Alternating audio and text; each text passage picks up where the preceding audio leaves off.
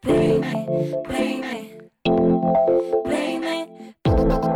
Hola, soy Laura de Arcos, actriz, locutora y productora de Haciendo famosas a mis amigas, un podcast de artes escénicas que pretende dar visibilidad a creadoras para inspirar y motivar a mis compañeras a generar industria. Y hoy tenemos un capítulo muy especial, de gran interés, con una persona que ha dedicado parte de su carrera profesional a la política y ha pensado en nosotras. Ha pensado en un estatuto del artista que nos permita ejercer nuestra profesión con dignidad. Eduardo Maura es doctor en filosofía y profesor en la Universidad Complutense de Madrid en la asignatura de Estética Moderna y Contemporánea y en Teoría Crítica también. Eh, también es colaborador en La Hora Extra, un programa de radio de Cadena Ser, y durante prácticamente tres, cuatro años fue portavoz de Cultura en el Congreso de los Diputados con Podemos y miembro de la Subcomisión para la elaboración de un Estatuto del Artista y del Trabajo Cultural. Y hoy vamos a hablar de políticas públicas en relación a nuestra pesada industria, no por su naturaleza, sino por la invisibilización a la que está sometida. Eduardo y yo nos conocimos en Girona tras una presentación del, Censo de Artistas de Cataluña, una iniciativa del PECT de Girona que pretendía establecer un debate sobre los derechos y recursos de los trabajadores de la cultura. Eduardo era uno de los invitados a participar en esta mesa de debate. Yo, cual hormiguita, como hice siempre en mi vida, me cogí el tren desde el pueblito donde residía y aparecí por ahí con mi enfado a cuestas, del que nunca me libro al observar la magnitud de la incomprensión de la clase política eh, porque los intereses parecen no ir nunca de la mano de las necesidades de las personas pero se me iluminó el rostro al ver que había un profesor que ya no estaba en política, por desgracia para mí, y hablaba con contundencia y claridad acerca de mis problemas. Siempre había escuchado hablar de problemas que se parecían, pero no eran los mismos. Y cuando terminó este encuentro me dirigí rápidamente hacia él porque no podía perder la oportunidad de tenerlo hoy aquí en este, este espacio. Hola Eduardo, ¿cómo estás? Hola, buenos días. ¿Cómo estás, Laura? Lo primero, muchas gracias por aceptar mi invitación. Sé que tienes una agenda apretada y que me concedas este tiempo es muy importante para mí y para mis compañeras. No, un placer, por supuesto. Voy a explicar brevemente en qué consistía el evento que nos permitió cruzarnos en Girona para poner en contexto a las oyentas y te dejo el micro a ti porque hoy hemos venido a escucharte. El Censo de Artistas de Cataluña es básicamente un listado que recoge a personas que dedican su vida profesional a las artes y por lo tanto son profesionales, con la idea de contribuir a la mejora de sus derechos y a la garantía de su profesionalización. Allí decías que hace falta que el legislador ponga en práctica una idea fundamental, que la cultura es un trabajo. Empecemos por ahí, ¿no? Sí, es la premisa fundamental en la legislación de cualquier país, España entre otros, eh, los trabajos están altamente eh, normativizados. Es decir, eh, qué es trabajo y qué no es trabajo es fundamental para la vida de las personas, de los, ciudadanos y también para la, vida social en general. diferenciar entre quién se dedica profesionalmente a la medicina y quién no se dedica profesionalmente a la medicina es muy importante para un país. Lo mismo para construir un edificio, una carretera, para hacer cualquier tarea de, nuestra vida. Eh, ocurre que esas profesiones están regladas desde prácticamente el principio, eh, desde la educación. Están regladas porque cuando uno quiere acceder a ser arquitecta, pues hace una serie de pasos, eh, obtiene una serie de, supera una serie de requisitos y obtiene una serie de certificaciones que acreditan que está capacitada para hacer esa labor. ¿Qué ocurre con, el trabajo cultural? ¿Qué ocurre con el trabajo artístico, sea o no sobre un escenario? Eh, ocurre que, el legislador, que la legislación de, de los países, pues no tiene ese tipo de trabajo tan bien determinado o no lo tiene tanto en el radar y termina escapándosele y termina convirtiéndose en un rincón oscuro donde acaban sucediendo pues un montón de cosas que, son malas para quienes se dedican eh, profesionalmente a esas, a esas actividades. Cuando yo decía que el legislador tiene que partir de la premisa o tiene que aprender que la cultura es un trabajo, eh, me refería en primer lugar a esto. Tiene que darse cuenta que hay trabajos que están realizándose fuera de su supervisión, fuera de su lupa, fuera de su radar y que eso tiene consecuencias negativas en este momento, al menos en esta época de nuestra historia, tiene consecuencias negativas, destructivas para esas personas y para esas actividades. ¿Por qué? Porque al no haber supervisión, al no haber ninguna clase de control, al no haber ninguna clase de regulación, esas personas se ven a menudo, iba a decir de vez en cuando, a menudo, muy a menudo, enfrentadas a problemas que otras trabajadoras y trabajadores no tienen. Por ejemplo, estar en paz con la seguridad social. Por ejemplo, ponerse enfermas y tener una enfermedad laboral. Por ejemplo, eh, compatibilizar trabajo con eh, maternidad. Por ejemplo, mm, eh, poder jubilarse y tener una pensión de jubilación acorde con las cotizaciones aportadas a la seguridad social. Cosas que son absolutamente elementales para cualquier actividad profesional normal, no son normales, no son habituales en profesiones como las culturales, como las artísticas, que, no son tampoco tan raras, ni son tan imposibles de entender, ni tan invisibles, sino que están ahí en la sociedad, se conocen, se entienden, se disfrutan por parte de la ciudadanía, porque el legislador no las considera trabajo en igualdad de condiciones. No para ¿no? Esto es una cosa que también decíamos, no para convertir a las eh, personas que se dedican a la cultura o al arte en especiales, sino simplemente para considerarlas trabajadoras en, igualdad de derechos y de, y de, oportunidades para que la vida cotidiana de esas personas pues, se parezca lo más posible a la vida cotidiana de otras personas que se dedican a otras profesiones y que tienen ciertas garantías de bienestar que las personas que nos dedicamos a la cultura a veces, muy a menudo, desgraciadamente, no tenemos. ¿Y crees que esta medida del censo va a tener algún tipo de repercusión en nuestros derechos como colectivo de trabajo? El censo de artistas o de trabajadores culturales, tal como lo plantea el gobierno de Cataluña, tal como lo plantea la Generalitat, eh, a mí sí me parece una medida interesante. Obviamente el recorrido que tenga depende luego de ciertos aspectos de su ejecución.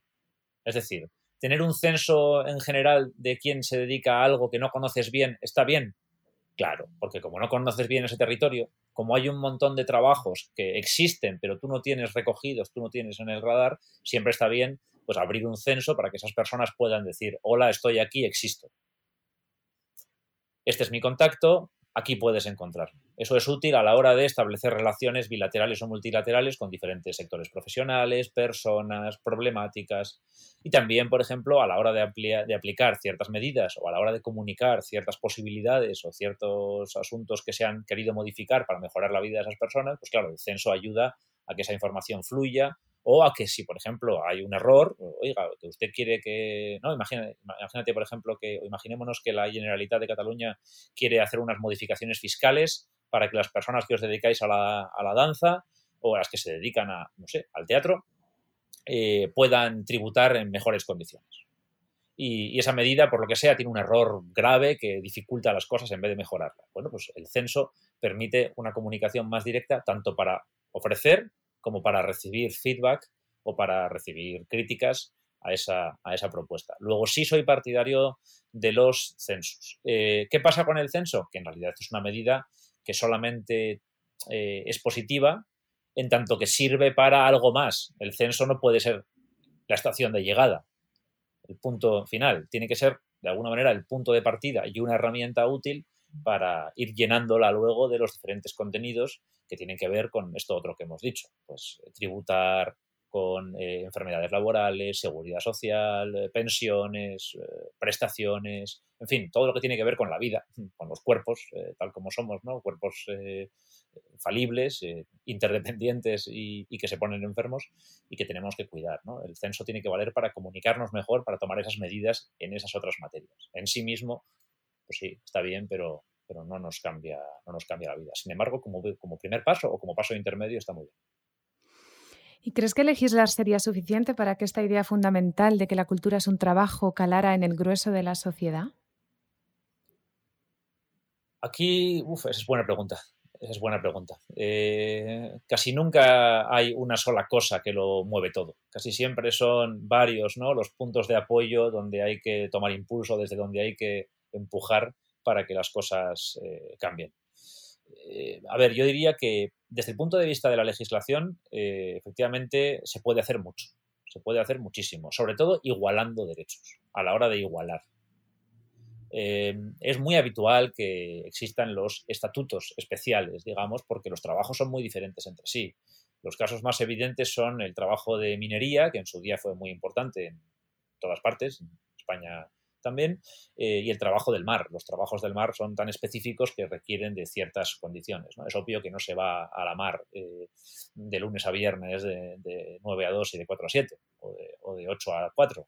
Es decir, que, eso, son, son, obviedades. Entonces, yo creo que un estatuto del trabajo cultural sería un paso extraordinario a la hora de igualar derechos. Em, ¿Qué ocurre?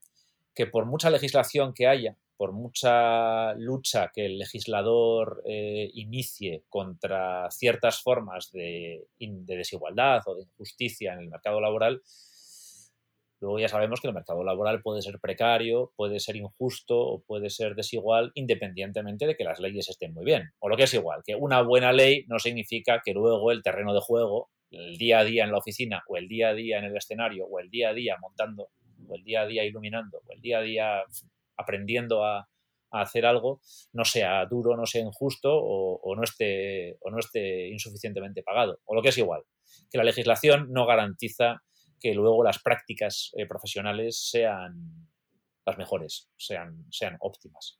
Y ahí habría que hacer dos cosas. Por un lado, una legislación que ilumine el trabajo cultural, que lo ponga en el mapa y que iguale los derechos y las oportunidades. Y por el otro, eh, una mm, capacidad por parte del legislador de ponerle las pilas a las empresas y a los profesionales para que sus prácticas de contratación y sus prácticas de, bueno, pues de bienestar laboral, vamos a llamarlo de esta manera, sean, sean las adecuadas. Es decir, que tú puedes tener un estatuto del artista estupendo, pero si luego pues, bailas más de la cuenta, no descansas lo suficiente, no duermes bien, ensayas día y noche, pues es probable que te rompas independientemente de lo que el legislador diga. Te vas a romper mucho más fácilmente que si, sin embargo, tienes claramente pautadas eh, bueno, pues eh, los entrenamientos, los descansos, tienes pautadas, digamos, las, etapas o los, momentos para, para, cada cosa, igual que los lugares para cada cosa, o las condiciones materiales. ¿no? Tú puedes tener un estatuto del artista extraordinario que te permite tributar eh, mucho mejor, que te permite no tener que hacer trampas todo el día y, ser falsa autónoma y no saber muy bien lo que haces, por ejemplo, que es típico de la cultura, ¿no? Ser falso autónomo. Eh, tú puedes ser una persona que ya no es falsa autónoma, pero si luego tienes que subirte a un sitio a, iluminar y no tienes el arnés y no tienes la escalera bien puesta y te caes, te has caído. Vale, sí, ¿te va a proteger la seguridad social? Puede ser, pero la, idea no es eh, que te protejan, la idea es que no te caigas, que no te enfermes que no te rompas. Y ahí sí que, obviamente, a la legislación tiene que acompañarla una lógica, por un lado, de inspecciones, inspecciones laborales, igual que en todas partes, y también una corriente de buenas prácticas profesionales que hagan que pues, el, trabajo sea, sea mejor. Pero, pero bueno, entendiendo que la precariedad no solamente tiene que ver con la legislación, sino también con el mercado mismo y con el día a día el día a día en la oficina, ¿no? por decirlo de esa manera un poco genérica, aunque no sea una oficina, aunque sea desde tu casa, aunque sea en un escenario, aunque sea en un, en un teatro. Y una última cosa que también habría que añadir a esto, y perdón por la, por la extensión, es, eh, tiene que ver con lo que tú has dicho, ¿no? Eh, cómo conseguir que los trabajos culturales sean socialmente relevantes. Sean, socialmente relevantes. O lo que es igual, que cuando alguien eh, se sienta por la noche a ver una serie de HBO, pues eh, entienda o se dé cuenta de que detrás de ese producto que está viendo hay un gigantesco proceso de producción y que todo ese proceso productivo está plagado de profesionales y que esos profesionales a menudo trabajan en condiciones realmente paupérrimas, realmente discutibles. Y esto es una cosa que si estuviese bien, eh, estuviese bien valorada las profesiones culturales eh, en plural estuviesen bien valoradas, eh, pues probablemente el legislador tendría que hacer mucho más. O lo que es igual, que ahí donde la sociedad sabe que un trabajo existe y ahí donde la sociedad valora un trabajo, es más difícil que el legislador mire para otro lado. Un ejemplo, la medicina. Hay problemas en la salud, en la sanidad pública, pero también en la sanidad privada, porque hay pues, pues, pocos médicos para muchos pacientes, los turnos son muy cortos, hay pues eso, 5, 6, 7 minutos para cada paciente, eso implica diagnósticos acelerados que luego dan lugar a veces a errores, que luego pueden convertirse en enfermedades que no se curan. Todo eso es parte de la precariedad de un sector como el sanitario, en la pública y en la privada. ¿Qué ocurre?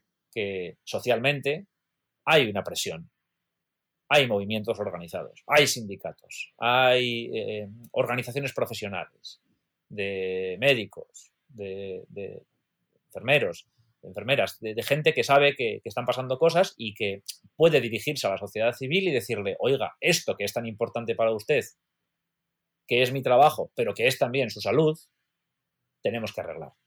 Y esa presión social es muy importante. Y en la cultura generalmente no existe, porque la imagen social de la cultura o la imagen social de la, del trabajo artístico es más bien la imagen eh, lujosa o, bueno, relativamente glamurosa. Digo relativamente porque no siempre lo es, pero con una cierta tendencia al glamour y al, y al lujo que, que, es parte de la cultura, efectivamente, porque para una actriz que, o para un actor que va a una gala, vestirse, vestirse con un smoking o ponerse un, vestido de noche es parte de su trabajo estoy seguro de que, de que, cualquier actriz embutida en el vestido más impresionante eh, estaría mucho más contenta en pijama en casa. Pero es que su trabajo consiste en eso y en dar declaraciones en la alfombra roja. A nadie le gusta dar declaraciones en la alfombra roja y ahí está, ¿no? Haciéndolo. Con su vestido, que es bien incómodo además, en comparación con estar en casa en pijama. Bueno, tiene que hacerlo. Pero no es esa su vida. Su vida es subirse a un escenario y luego subirse a una escalera y luego aprender a montar a caballo y caerse y hacer un montón de cosas que son peligrosas o que son eh, exigentes y que forman parte de su trabajo y que tienen que estar adecuadamente visibilizadas, protegidas, recogidas, como cualquier otra cosa, como cualquier otra cosa en la vida profesional que ha de estar adecuadamente recogida. Y, y a esto nos referimos, ¿no? Visibilizar la, la cadena, el proceso de producción de una serie de televisión, para que se vean todos los profesionales que no son los actores y actrices, y los directores, y como mucho los guionistas, y visibilizar también que esos propios eh, sujetos glamurosos, esos propios eh, actores y actrices tan glamurosos, en realidad son trabajadores también y corren sus riesgos y tienen sus procesos y hay que protegerlos, igual que cualquier trabajador que cuando le pones una silla un poco más ergonómica para que no se deje el cuello, para que no se deje las cervicales delante del ordenador tecleando, eh, emitiendo informes. Que es lo mismo al final, aunque sea diferente. En tanto a derechos y oportunidades es lo mismo. Es muy peligrosa la falta de información, ¿no? Porque mientras estabas hablando estaba pensando en, que para mí, mm, así, a nivel personal, es un poco esquizofrénico esto de que la cultura sea sea, tenga esa visión social o ese estereotipo eh, tan clasista y que a la vez haya tanta pobreza, ¿no? Eh, mm, me, resulta muy complicado de manejar eh, y de defender, ¿no? O sea, hay, momentos en los que realmente ya no elijo batallas, sino que es que directamente no batallo, ¿no? Es decir, no, no te lo puedo explicar porque no lo vas a entender, ¿no? Siempre me encuentro con las mismas conversaciones y es realmente es realmente desesperante porque, porque ya no se puede hablar de, precariedad, ya, directamente estamos en una situación de pobreza muy grave y las mujeres más. Sí, es, es, tremendo eso. Cuando uno escucha argumentos típicos de tertulia, a veces, no, no me refiero a tertulia solamente mediática, también en un, un espacio familiar o en un espacio más o menos íntimo, ¿no? un grupo de amigos. Hablar de, de los eh, trabajadores culturales, a quienes nunca se nombra como tales, siempre se dice los actores o los, las actrices, ¿no?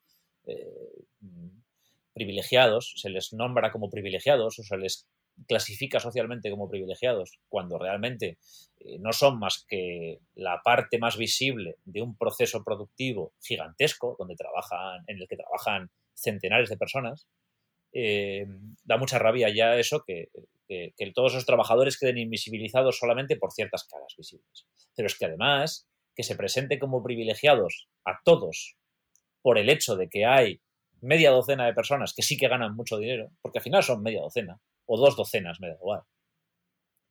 Incluso en los sectores más bollantes, incluso en el audiovisual, por ejemplo, que puede ser quizá el más glamuroso, ¿no? Hollywood, eh, no sé, el cine francés, eh, los, lo que decíamos antes, las grandes galas de entregas de premios, los festivales, todo ese mundo, en ese mundo, la inmensa mayoría de la gente está trabajando por, salarios o, por cuenta propia, picheando, vendiendo, digamos, su información o vendiendo su trabajo de manera eh, exactamente igual a la de cualquier trabajador.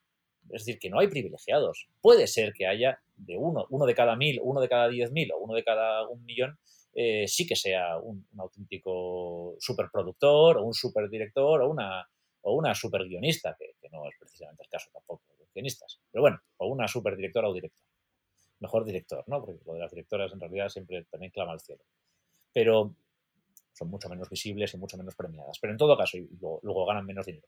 Pero eh, todo esto, digamos, implica dos injusticias. Eh, la de que se toma a todos por unos, ¿no? el todo por la parte, y luego además eh, se elige siempre a esa parte, a una muy concreta, a una muy concreta que es la absoluta minoría. Estás tratando a todo un sector, a todo un conjunto de trabajadores por el 0,001% de, de personas que sí que ganan mucho dinero a mí me encantaría que todos los trabajadores culturales, que todos los guionistas, que todas las actrices, que todos los bailarines, que todas las coreógrafas eh, ganaran una cantidad de dinero estupenda, maravillosa, que les diera de sobra para vivir bien. Me encantaría, pero lo cierto es que no es así.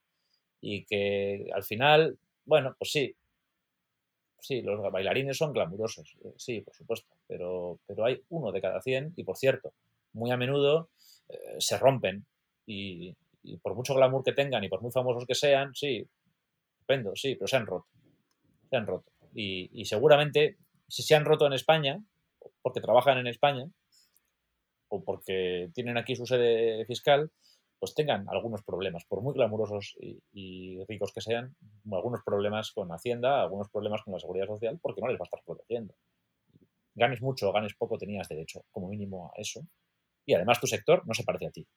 Entonces, respetemos y visibilicemos toda la cadena para que se vean todos los trabajos normales y corrientes, que deberían estar mejor pagados, pero sobre todo deberían ser más respetados.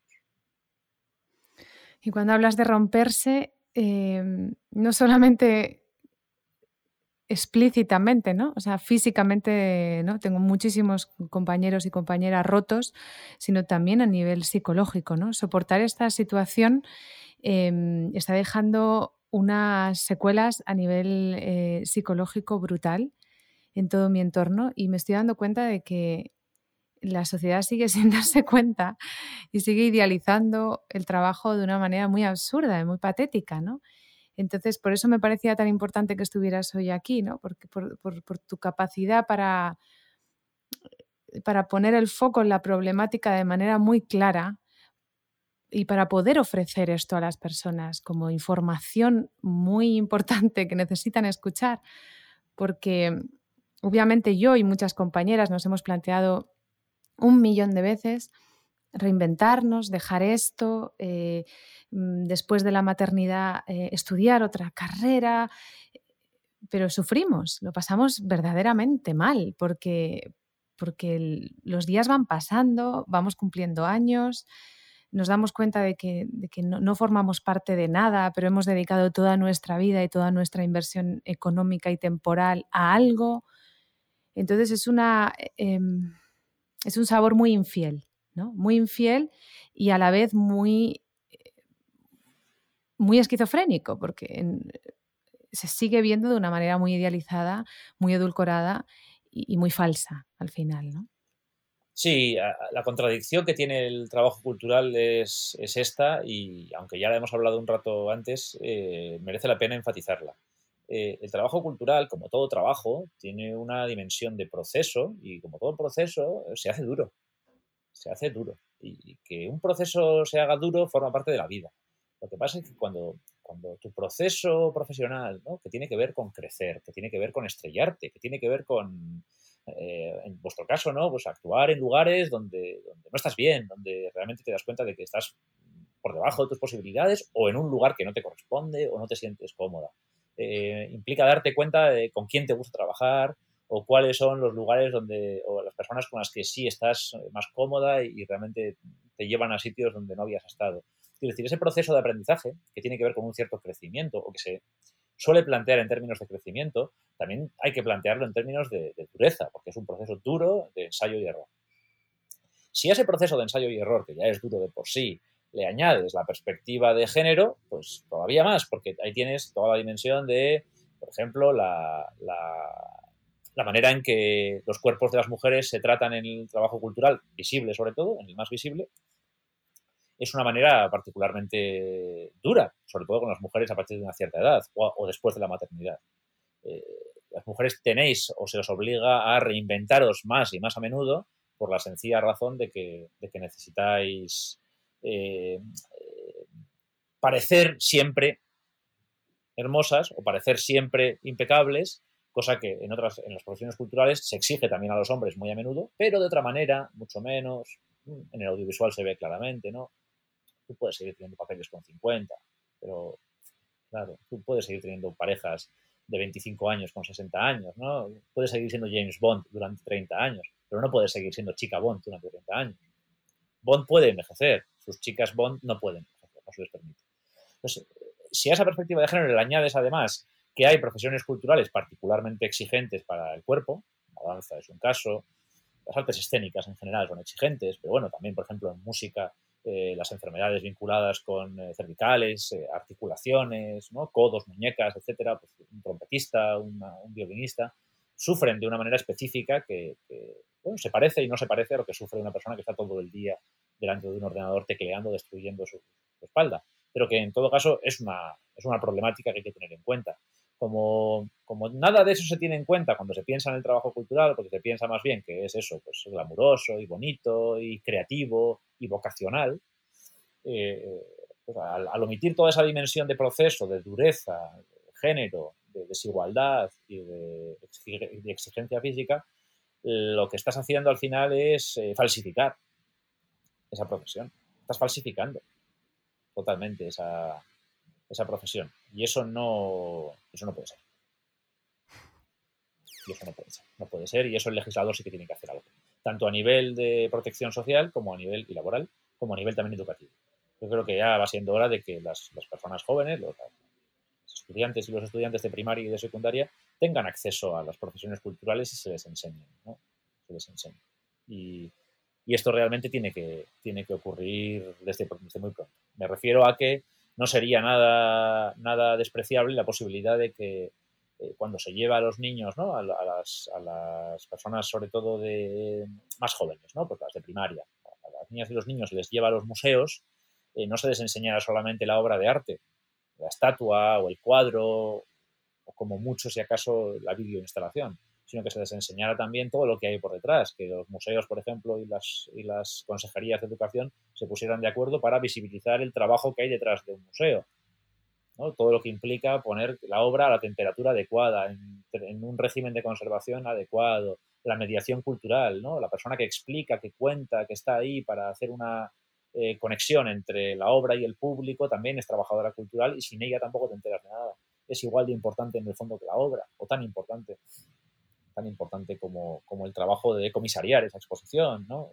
Si, tú, puedes, tú puedes ser una comisaria o un comisario maravillosos, pero si no hay nadie ahí ayudándote a comunicar, pues no, no puede ser, no puede ser que, no puede ser en ningún caso que, eso salga bien.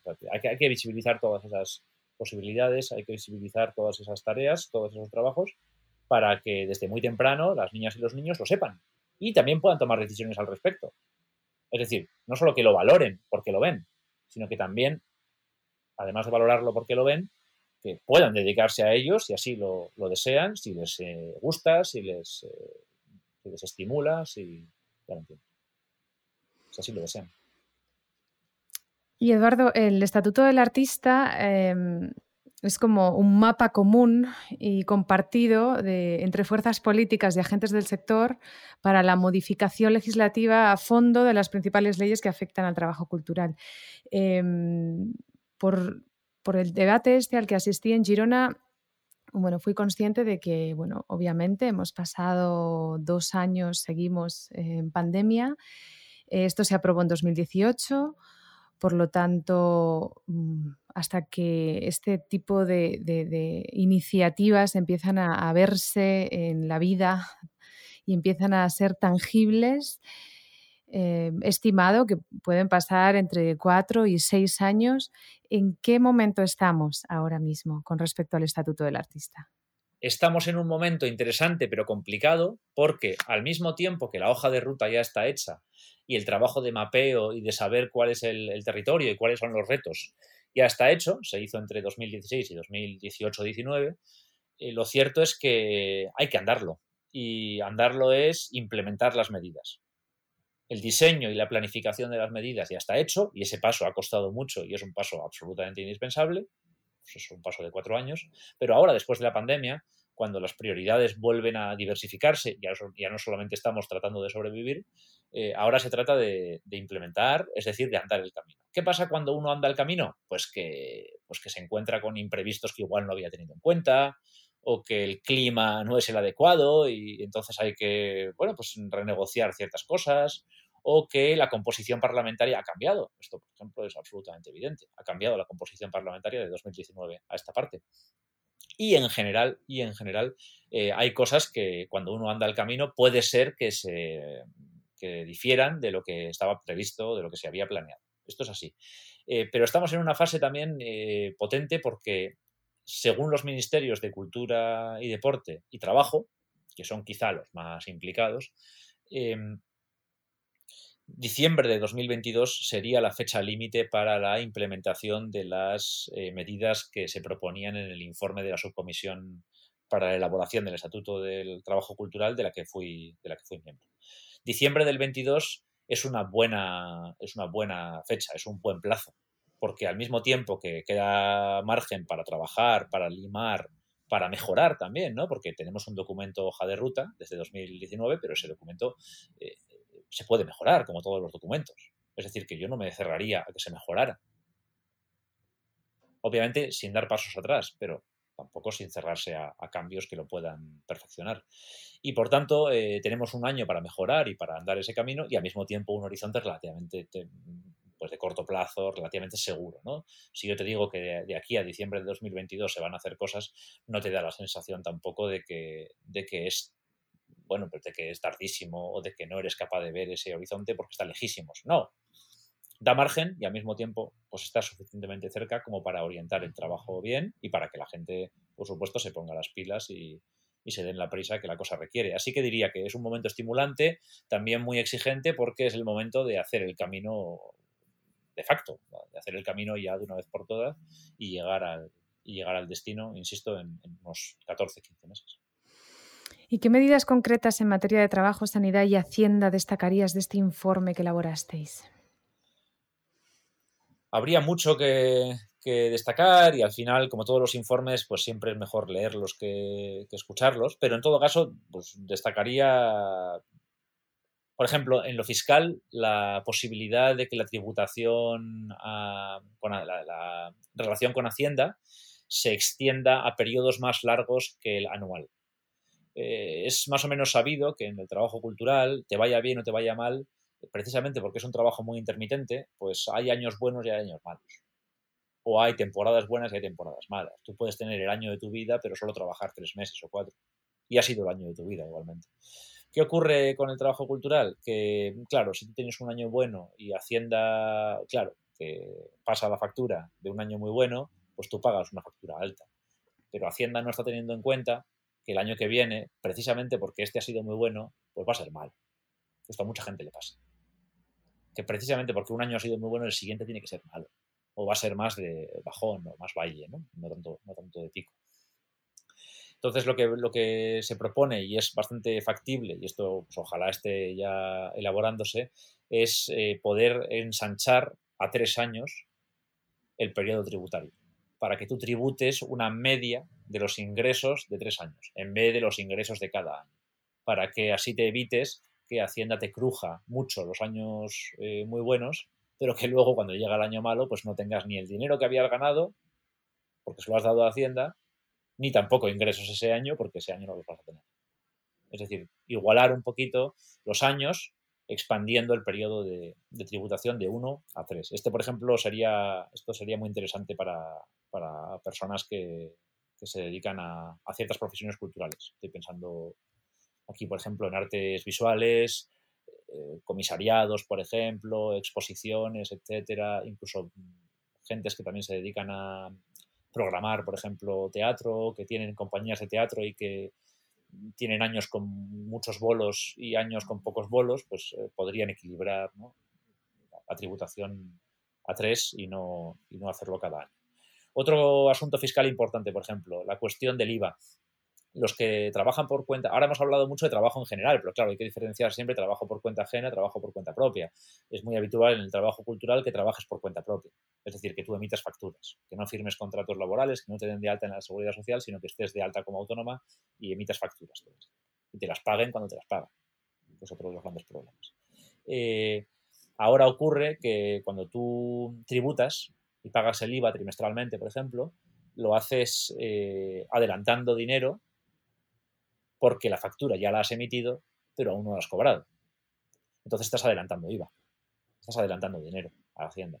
Una posibilidad sería el llamado criterio de caja en la fiscalidad del IVA, que consiste en que tú no pagas el IVA hasta que no has cobrado la factura.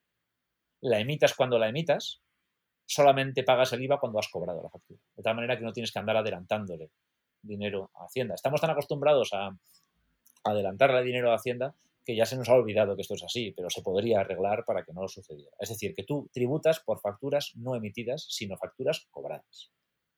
Con dinero, con cash, digamos, ¿no? En el banco para poder hacerte cargo de esa tributación, de ese, impuesto. Esas serían, por ejemplo, dos, medidas fiscales.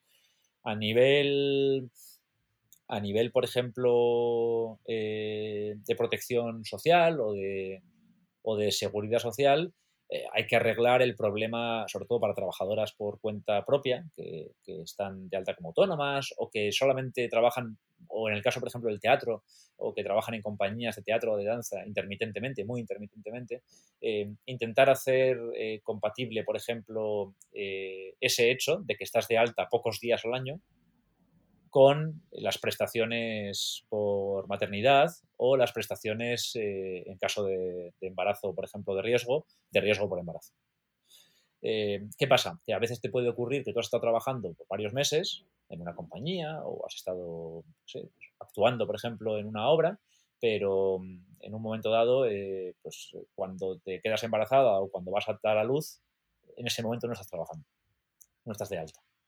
Claro, cuando tú no estás de alta, si tú no estás, si tú no estás de alta ni, en una, ni, por cuenta ajena en la seguridad social, ni por cuenta propia como autónoma, pues te puedes encontrar con que, con que no tienes ciertos derechos, porque no estás de alta en la seguridad social. Y eso es algo que hay que arreglar, porque tú has estado trabajando todo el año. Lo que pasa es que ahora mismo no estás trabajando. ¿Por qué? Pues porque no hay ninguna obra, o porque no es temporada, o porque, o porque la obra ha terminado antes de lo que se esperaba, o porque lo que sea, o porque estás entre dos obras. Entonces, tiene que ser posible eh, ensanchar las altas, poder estirar las altas que ya tienes en un año para que te cubran todo el año en el caso de que tengas, por ejemplo, eh, algo tan evidente, tan natural como un, embarazo que, no puedes prever cuándo vas a tener. Es decir, tú no puedes quedarte embarazada y calcular exactamente que va a ser justo después, ¿no?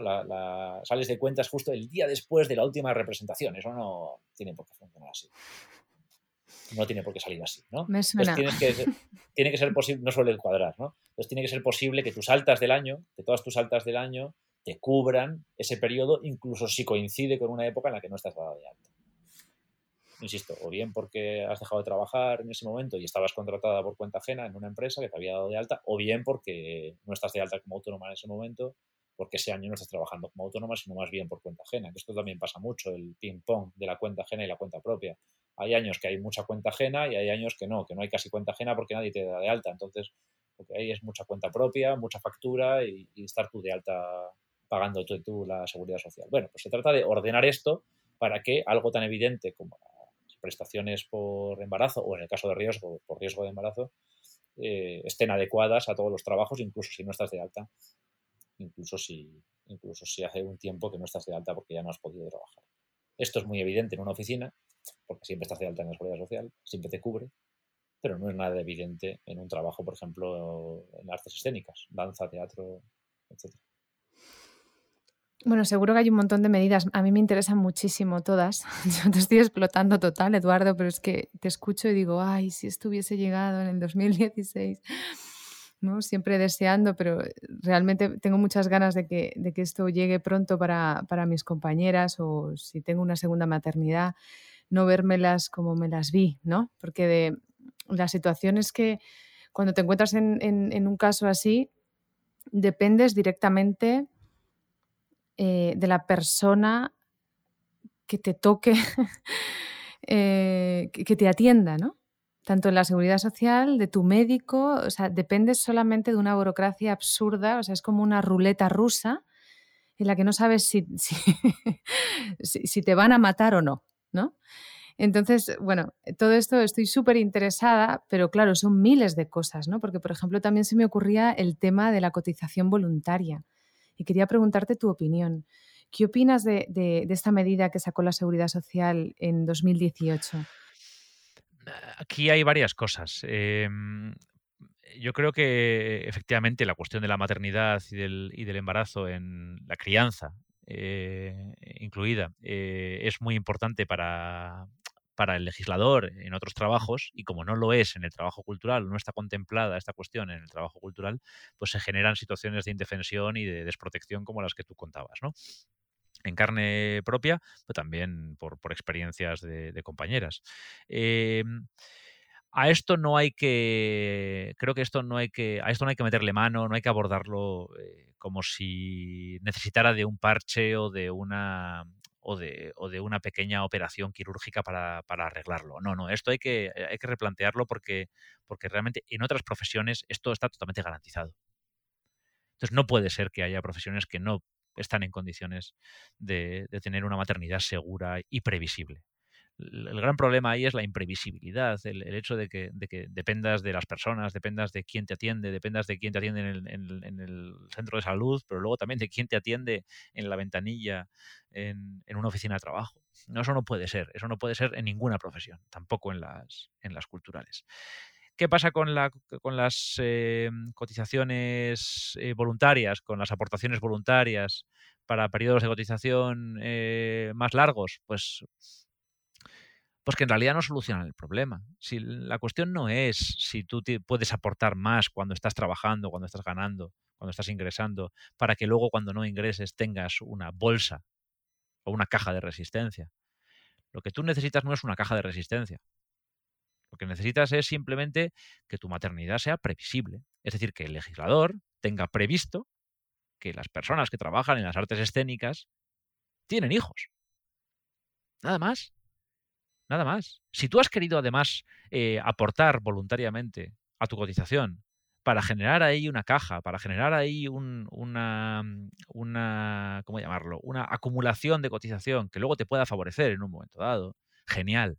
Está estupendo que aportes voluntariamente, pero no puede ser que la propuesta o que la solución que la administración te ofrece sea que hagas un esfuerzo extra para luego poder criar, para luego poder eh, estar de baja el tiempo que necesitas para, no tener que trabajar más días o más semanas de las que deberías por el hecho de que necesitas ingresar. Eh, no, no puede ser que te pida un esfuerzo extra para luego estar cubierta. No, no, tiene que cubrirte. Como te cubriría si trabajaras en una oficina. Igual, igual. Si tú no pides más, no pedimos más que, lo que tienen las mujeres que trabajan en una oficina, o que trabajan en un taller, o que trabajan en una fábrica, me da igual solo queremos lo mismo, solo pedimos lo mismo, que tu maternidad sea previsible, que tú le puedas decir a tu médico que las altas y las bajas eh, te las dé cuando corresponde y no cuando tienes que ajustar, y que no tengas que ajustarlo con tu empleador, ni con tu compañía, ni con, ni con, ni que tengas que andar ahí trampeando en el fondo, sino que te las dé cuando tenga que dártelas. Y que la crianza, pues, mm, tenga sus, sus periodos, como los tiene cuando, cuando trabajas en una empresa normal y corriente. Con tu baja de maternidad, luego con los permisos de paternidad y maternidad también, ¿no? Los, eh, los de 16 semanas, ¿no? Iguales e intransferibles. Es decir, todas estas cosas que se han ido defendiendo y que son súper interesantes por parte de los ministerios de Trabajo y de Igualdad, los permisos de paternidad ampliados e intransferibles, que, que se apliquen también estas cosas al trabajo cultural. Como el trabajo cultural tiene algunas especificidades, pues apliquémoslo específicamente, pero apliquemos lo mismo, apliquemos el mismo principio, que tú como madre o yo como padre o lo que sea, tenemos derecho a tener permisos de paternidad y de maternidad iguales e intransferibles durante un periodo de tiempo que es el mismo que si no trabajamos en si no trabajamos de lunes a viernes de, 9 a 2 y de 4 a 7. Y esto es, es, lo que queremos, esto es lo que el legislador tiene que tener en cuenta. Está muy bien que tú puedas, insisto, hacer cositas extra para luego cubrirte, pero esa esa no es la solución. Eso es un extra. Si tú quieres. Lo otro no es si tú quieres. Lo otro es exigible. Es lo mínimo. Y por ahí va un poco los tiros. El estatuto del artista, tal como nosotros lo diseñamos, va en la línea de subir los mínimos. Luego siempre hay parches, ¿eh? no, nos, no, nos vamos a equivocar. La administración pública a veces se encuentra con problemas que solo puede parchear, por descontado. Si no digo que sea perfecto, ni el documento ni lo que proponemos en general, pero sí que por lo menos los mínimos, los estándares que, de, bienestar, ¿no? los estándares de previsibilidad, ¿no? Eh, pues sean razonables, sean más o menos los mismos que los de cualquier otro trabajo, ni más ni menos. Eso sí, y luego a partir de ahí hablamos de parches. Claro, es que estamos, estamos todavía muy atrás, ¿no? A mí por eso me cuesta a veces ordenarme, porque yo me lanzo a este tipo de iniciativas, me, las envía a la Seguridad Social y digo, ¿qué es esto? Cotización voluntaria. ¿Cuánto tengo que aportar? Mm. ¿Cómo puedo tener una, continuidad en mi cotización para que...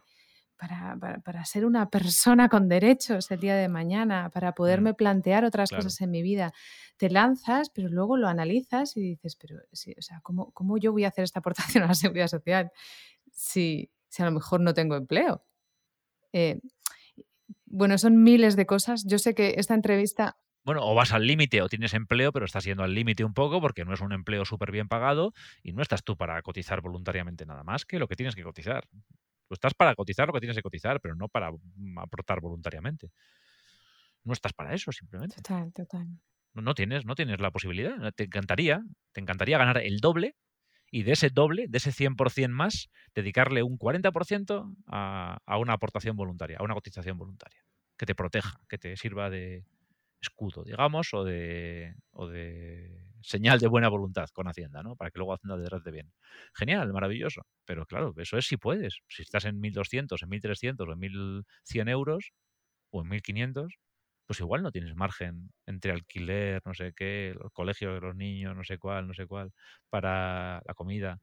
No tienes margen para aportar voluntariamente nada más que lo que ya estás aportando. Bueno, y eso sí, si llegas a esa cantidad, ¿no? Porque el salario mínimo para las industrias culturales a veces es, eh, pues la, pobreza, no es el salario mínimo, porque los ensayos antes se pagaban, ahora no se pagan, la intermitencia cada vez eh, es más eh, brutal. Pero bueno, es que hay tan, por eso te decía que hay tantos, tantos, tantos temas que me parecen tan interesantes para hablar y, me, genera, me genera esta ansiedad porque, porque me parece tan importante que esto se, escuche y que haya posibilidad de dar salida a, este problema tan grave, ¿no? porque es un problema grave, es un problema de pobreza. Eh, que a veces digo, ¿por dónde continúo? quería hablarte del desempleo. Eduardo, habéis hablado en, este informe, habéis tratado las tasas de desempleo en el, sector cultural eh, en referencia a, todo el presupuesto que se, que se está dedicando a la educación reglada de estas industrias? O sea, esa, esa relación. Sí, a ver, aquí hay varias cosas. Por un lado está la tasa de desempleo, mm, digamos, la inevitable, la que tiene que ver con una mayor oferta eh, de, trabajadores que, con respecto a la demanda, es decir, más oferta que demanda. Eh, ese desempleo, por un lado, tiene una cierta Claro, tiene que ver con la, con la, administración y con la legislación en la medida en que, claro, si tú no tienes unas industrias culturales eh, bien nutridas, con presupuestos públicos también, y no tienes unas condiciones adecuadas para la promoción y para el desarrollo de proyectos culturales, pues es probable que esos proyectos culturales tengan márgenes de beneficio mucho más pequeños y que al ser más pequeño el margen de beneficio, pues al final donde, donde se recortes de los salarios. Es decir, que está la cosa esta famosa de que si tú en un proyecto cultural tienes que mover eh, cielo y tierra para sacar un beneficio de 2.000 euros, pues luego no vas a poder pagar prácticamente nada, porque es que el beneficio es tan escaso que es que al final acabas trabajando tú gratis también. entonces ahí es cuando empiezas a no dar de alta en la seguridad social y a pedir factura. Ya, vale, sí, pues nada, pues tú hazme una factura, así no te doy de alta y me ahorro dinero. Así empiezan las cosas siempre a torcerse. Entonces, ese esa parte del desempleo, eh, la que tiene que ver con, con, la falta de condiciones materiales, con la mala calidad de las condiciones materiales, mejor dicho, para la promoción y el desarrollo de proyectos culturales, eh, la administración pública sí que puede hacer algo para mejorar, para mejorar. A través de beneficios fiscales, a través de beneficios em, para empresas eh, jóvenes o para profesionales que por cuenta propia hacen proyectos en los que emplean a personas, compañías, galerías, eh, toda clase de, empresas culturales pequeñas y medianas. Es decir, yo creo que sí podría haber eh, una promoción mejor y mayor de las pymes culturales, de las gentes que se juntan para hacer cosas que son pequeñas, pero que bueno, pues que estén apoyadas para que luego eso genere un empleo de más calidad. Ahí sí que sí que habría posibilidades. Eh, ¿Significa esto que la tasa de desempleo va a ser cero? No, claro que no. Puede ser que haya más oferta que demanda. O sea, eso es inevitable a veces. Y depende del sector también. Depende mucho del sector también. Y luego está también otra cuestión que, no, aparece en el, no aparece en el informe o que no está debatida del todo, porque igual el lugar para debatirla sería otro, otro, sería otro, otra comisión, o que igual no sería ninguna comisión, sería más bien otros espacios, que es la cuestión de la relación entre trabajo y vocación. Eh, el hecho de que, de que, es verdad que muchos de los trabajos culturales o de la gente que llega a dedicarse a una profesión cultural, eh, pues lo hace en parte con una cierta vocación. Uno no llega a ser, dicho de una manera que no pretende ser en ningún caso peyorativa, uno puede llegar a ser médico o ser abogado o ser ingeniero porque es lo que se es, porque es lo típico, ¿no? Porque es lo que, pues bueno, pues si no sabes muy bien qué ser, qué estudiar, pues estudias eso que más o menos te suena que tiene un, futuro, ¿no? Tú cuando no sabes muy bien con 17, 18, 19 años qué quieres estudiar, pues igual la decisión que tomas, y está muy bien, es voy a hacer esto que me han dicho que tiene salidas o que veo que tiene futuro. Casi nunca decides ser bailarina o decides ser coreógrafa o decides ser actriz por este motivo. Porque a los 18 años no sabes qué ser y decides que eso es lo mejor para ti porque tiene muchas salidas. No, casi nunca nadie se dedica a ser coreógrafa por ese motivo. Es más bien por vocación. Porque hay desde un momento de tu vida, que puede ser desde muy temprano o no, puede ser una vocación tardía, pero hay una vocación que te mueve, algo que te mueve, una fuerza que te mueve y que te dice, no, yo quiero ser esto, a pesar de, a pesar de que no me genere seguridad, a pesar de que sea difícil, a pesar de que tenga que estudiar mucho, a pesar de que implica un ejercicio físico permanente que es muy duro para mi cuerpo. Eh, esa vocación, a veces, se convierte en una excusa para remunerar mal. Como es vocacional, entonces no hay que remunerarlo bien. Porque como es vocacional, pues ya te nutres de esa vocación. La vocación es lo que te lleva, es lo que te paga. Tu salario es, digamos, la vocación, ¿no? El entusiasmo que le pones. Y esto es una cosa que está muy presente en las industrias culturales o en los trabajos culturales. ¿no? El hecho de que hay tanta gente que se ha dejado tanto en la vida vocacionalmente para llegar ahí, que bueno, pues que si le pagas poco te va a decir que sí igualmente. Entonces, ¿para qué le voy a pagar más si pagándole poco pues me va a decir que sí porque es lo que está deseando hacer? Cosa que nunca ocurriría en un despacho de abogados o en una consultora o en... Pues porque ahí se supone que se va por dinero, se va a trabajar por dinero. No se va a trabajar por vocación. Aunque luego pueda gustarte, que sin duda el derecho puede ser apasionante y la contabilidad puede ser apasionante. Estoy poniendo ejemplos sin ánimo de ser peyorativo precisamente para cuestionar la cuestión de la vocación, para cuestionar el problema de la vocación. Yo si me dedico a la danza o me dedico a, la ser coreógrafa o me dedico a ser, sé, si soy un empresario teatral, por ejemplo, si tengo una sala de conciertos o si tengo una galería de arte o si, trabajo en el departamento de educación de un museo, me da igual. Todo eso lo puedo hacer en parte vocacionalmente, pero sin duda es mi profesión. Aunque no fuera mi vocación, tengo los mismos derechos. Aunque sea mi vocación, tengo los mismos derechos sea o no tu vocación, dedicarte a lo que te dedicas, tienes los mismos derechos. Los mismos. Si luego además le pones un plus de entusiasmo, maravilloso, estupendo. Pero ese plus de entusiasmo no va en el contrato, no va en el salario. A ti te tienen que pagar por el trabajo que haces. Si te gusta mucho, si te gusta poco, si te gusta regular. Y ahí es donde a veces la vocación y la mala remuneración o la baja calidad del trabajo se mezclan de manera pues, indeseable o, se mezclan produciendo una pócima que es mala para las personas, ¿no? que es la de, bueno, pues tú que has trabajado tan duro, que te has dejado tanto, además cuando llegas eres peor remunerada. Sí, eh, esto me produce mucho cabreo, pero quería hacerte otra pregunta que también me produce mucho cabreo, todo, me cabrea. ¿Hay algunas medidas concretas para repartir el pastel de los concursos públicos de teatros públicos de una forma un poquito más democrática? No, no hay nada sobre eso porque el Estatuto del Trabajo Cultural o del Artista y del Trabajo Cultural mm, se ocupa de las cuestiones fundamentalmente fiscales, de seguridad social, laborales y vinculadas también con la jubilación y con aspectos relativos al bienestar social. Eh, la gestión de un teatro público y de un concurso público para dirigir un teatro o, o la programación de un teatro público o privado o privado con apoyo público, que también los hay. Eh, eso forma parte de la, de la, gestión cultural que hacen fundamentalmente los ayuntamientos, las comunidades autónomas también, aunque sobre todo los ayuntamientos, que suelen ser los, titulares de los teatros. hay muchos teatros públicos de titularidad municipal, también es el Teatro Real, por ejemplo, que es de titularidad estatal, pero lo normal es que muchos de los teatros sean de titularidad municipal o autonómica. Eh, que es donde están la mayor parte de las gestiones cultural de, en, el ámbito de, el ámbito de la cultura, es donde están la mayor parte de las gestión, de las eh, competencias transferidas. Eh, pero esto tiene que ver con otra cosa.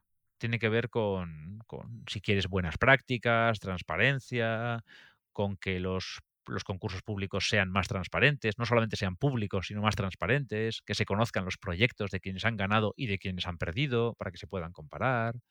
Eh, que se contrate con, perspectiva de género y también con perspectiva de diversidad, diversidad racial, que no se contrate siempre a señores adultos, digamos, blancos, ¿no? Eh, en un país que ya no es de señores adultos blancos, sino que es mucho más diverso.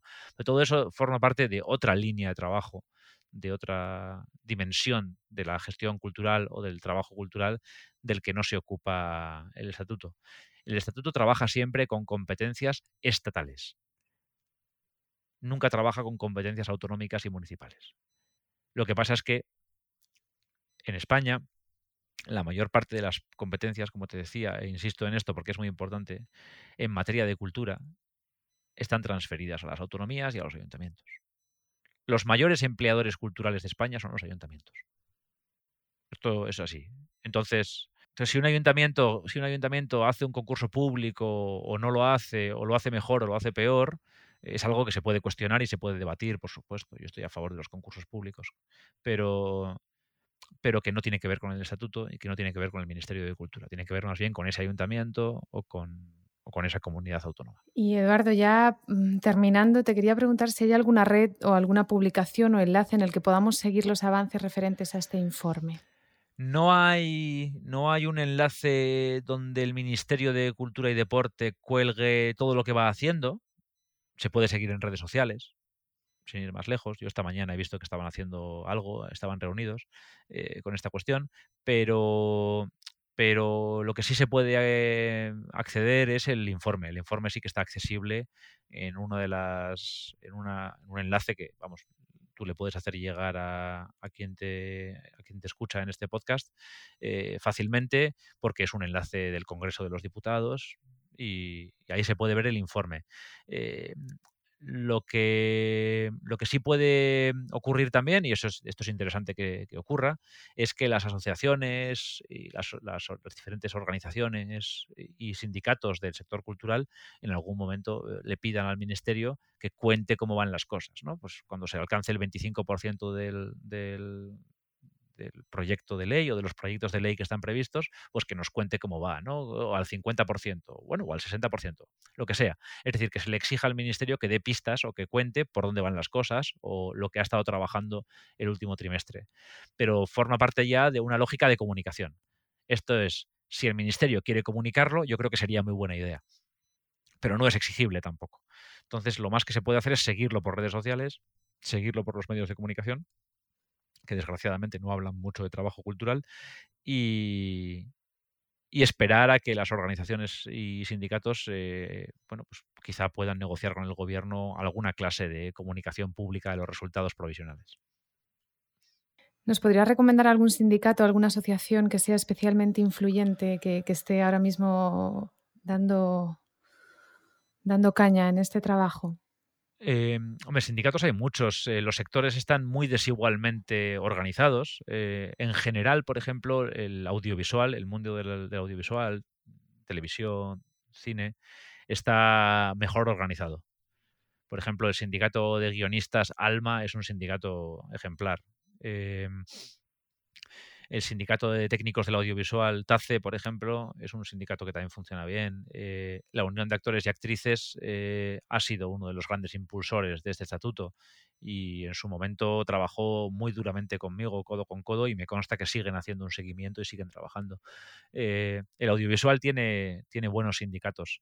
desgraciadamente hay otros sectores, artes visuales, por ejemplo, donde esto ocurre menos donde esto ocurre menos. Eh, en danza, que yo sepa, tampoco hay tejido sindical específico.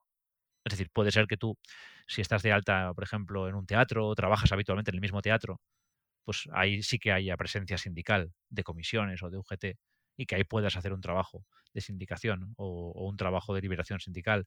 Pero pero hay sectores donde no hay sindicatos directamente, donde no existen, por ejemplo, artes visuales. Ahí no hay ningún sindicato. O sea, aunque tú quisieras sindicarte, no podrías, no, no existe. Hay agrupaciones profesionales que velan por el interés de los artistas y de los galeristas, pero no tienen la forma de un sindicato. Y por tanto no hay negociación, digamos, de convenio, no hay la posibilidad de negociar condiciones laborales. Hay la posibilidad de hacer presión, de hacer de lobby, de, de comunicar, de, de, hacer actividades. Eso sí es muy valioso pero no hay sindicatos. Entonces, mi, consejo es, allí donde se trabaje en un sector donde sí hay tejido sindical, eh, incluso si es débil, conviene sindicarse. Siempre conviene sindicarse. En caso de duda, mejor estar sindicado que no estar sindicado. Donde no hay sindicatos, por ejemplo la música, la música no tiene sindicatos, eh, pues buscar asociaciones, agrupaciones profesionales que puedan orientarte o incluso sindicatos de otros sectores donde tú puedas por lo menos eh, sugerir la posibilidad de que, si hay algún tipo de cruzamiento, ¿no? La posibilidad de que te ayuden en el caso de que, bueno, o, pedir, pedir el alta en un sindicato independientemente de que no te dediques a tiempo completo a, lo que ese sindicato... A esa actividad. Eh, protege o a lo que ese sindicato se dedica, ¿no? Por ejemplo, la Unión de Actores y Actrices es un sindicato de actores y actrices pero de teatro y de cine. Pues en un momento dado las problemáticas del teatro también pueden tener que ver con otras problemáticas de las artes escénicas. Pues puede ser útil, digamos, que haya ahí algún tipo de, conversación o de trabajo en común, pero es verdad que, a veces uno se encuentra con que no hay ningún sindicato disponible en, su sector y, y tiene que recurrir a otras fórmulas. Y esto es muy variable, desgraciadamente. No hay fórmula mágica. En este podcast, Eduardo, tengo como dos rituales. Siempre pregunto em, eh, a quién te gustaría escuchar eh, en este podcast, si fueses oyente de este podcast. Eh, siempre pregunto por una mujer creativa que te parezca que pueda aportar mucho valor a esta comunidad. Pues eh, me gustan los rituales porque, claro, para ti son rituales, pero para mí es una novedad. Entonces, eh, yo creo que hay un sector cultural en el, en el ámbito de la cultura que a veces no se termina de identificar con la cultura porque es un sector híbrido. Eh, que es el del periodismo cultural. en el ámbito del periodismo cultural hay gente que escribe, pero que también, por ejemplo, hace podcast, como tú, o que hace de la cultura que a veces no se termina de identificar con la cultura, porque es un sector híbrido. Eh, que es el del periodismo cultural. Eh, en el ámbito del periodismo cultural hay gente que escribe, pero que también, por ejemplo, hace podcast, como tú, o que hace proyectos culturales que, no son escénicos, que no son de subirse a un escenario, o que no son de hacer una serie o de un vídeo que se puede colgar en redes luego y verse en Instagram, por ejemplo sino que hacen trabajo, trabajo de hormigas. Y ahí en el periodismo cultural se me ocurre una, una persona que es extraordinaria en lo que hace, no solo por su creatividad, sino también por el tino, por la buena pluma que tiene y por lo bien que escoge los temas, que es la periodista Begoña Gómez Urzaiz, de Barcelona, que trabaja en varios medios de comunicación, entre ellos La Vanguardia, El País y otros, y que es una trabajadora cultural titánica, la verdad, y muy inteligente. Qué maravilla. Pues nada, intentaré dar con ella. Voy a ir a buscarla. si me está escuchando en este momento, por favor, Begoña, te queremos aquí. Después de esa, de esa presentación no nos vamos a poder resistir. Además que el periodismo cultural es muy importante. Mm, sí, lo es. Y mm, también este otro ritual lo, lo he incorporado en este capítulo porque, bueno, tenía muchas ganas de, grabar este capítulo. Y te quería preguntar si eres público habitual de teatro. Soy un público muy desigual, yo. Tengo épocas que más y épocas que menos. Por ejemplo, desde la pandemia he ido poquísimo. Estoy un poco bajo con eso. Estoy un poco bajo, voy poco. ¿Y de cine? Ahora con la pandemia los hábitos han cambiado mucho y yo siempre he consumido mucho, mucho audiovisual. Consumo mucho cine, consumo mucho videoarte también, me gustan mucho las artes visuales y consumo mucho vídeo, eh, consumo mucho, mucha imagen fija, mucha foto, eh, consumo bastante más, la verdad es que sí, más cine que teatro. ¿Y nos podrías recomendar alguna obra o película o serie que te haya gustado y tenga personajes de mujeres reales, no sexualizadas hipersexualizadas y... Pues ahora mismo estoy pensando que no hace mucho tiempo, además de haber leído Hamnet de Maggie O'Farrell, que es una novela que ha funcionado muy bien el último año y medio o los últimos dos años, ganó el premio de, ficción de mujeres en Reino Unido en 2020. Eh, estoy pensando que, que Hamnet de Maggie O'Farrell es una novela muy buena para eso, donde ella que yo creo que es británica, bueno, británica seguro, no sé si es eh, inglesa o escocesa, eh, cuenta la historia de la mujer de William Shakespeare. Es la historia de la ficción de... Es una ficción, pero es la historia de la mujer de William Shakespeare y de cómo, bueno, eh, esa es una historia tan valiosa o más que la, de, que la del propio Shakespeare y la cuenta a través del hijo de ambos, del hijo que tienen ambos en común, cuyo nombre es Hamnet, y que murió en, una de las eh, oleadas de peste que, que hubo en el Reino Unido, en, en Inglaterra en, los años 90 del, siglo XVI y que dio como, resultado la obra de teatro de Shakespeare, Hamlet, que eh, según O'Farrell, que insisto, hace ficción, pero que se ha informado mucho y ha estudiado mucho, eh, está en el origen tiene que ver con, el hijo de, Shakespeare que falleció y que O'Farrell cuenta desde el punto de vista de Entonces esto es un texto, ¿no? Es, un, es una novela. Una novela. Es un texto de ficción, sí, es una novela en la que, insisto, la mujer de Shakespeare es muy protagonista eh, y el hijo que tiene en común con William Shakespeare, Hamnet, es muy protagonista y da nombre a la novela. Genial, pues hasta aquí el programa de hoy, Eduardo. Muchísimas gracias. Eh, agradecida profundamente de todo lo que me has contado aquí. Tiene muchísimo valor, es muy importante para, para, nosotras y te agradezco mucho tu labor y que me hayas dedicado este tiempo, de verdad. Nada, un placer para mí. Gracias a ti cuando quieras. Y para despedirme, eh, bueno, quería mm, mencionar una frase que he oído a, Eduardo en, otro podcast, también en radio. Eh, él decía, el Estatuto del Artista no afecta solo a los profesionales de la cultura, las políticas culturales nos afectan a todos. ¿Cómo va a estar garantizado el derecho al acceso a la cultura de toda la ciudadanía si los que nos dedicamos a la cultura no tenemos condiciones materiales dignas? No tenemos igualdad de oportunidades, ni derechos ante la ley. Esto me parece fundamental para cerrar este episodio y para que las personas entiendan que la cultura es de todos. Y a vosotras, como siempre, gracias por escuchar, gracias por suscribirte y si te ha gustado y crees que puede ayudar a alguna compañera, por favor comparte, comenta. Entre todas podemos generar industria sana, de calidad y con dignidad. La cultura nos une. Hasta el próximo capítulo.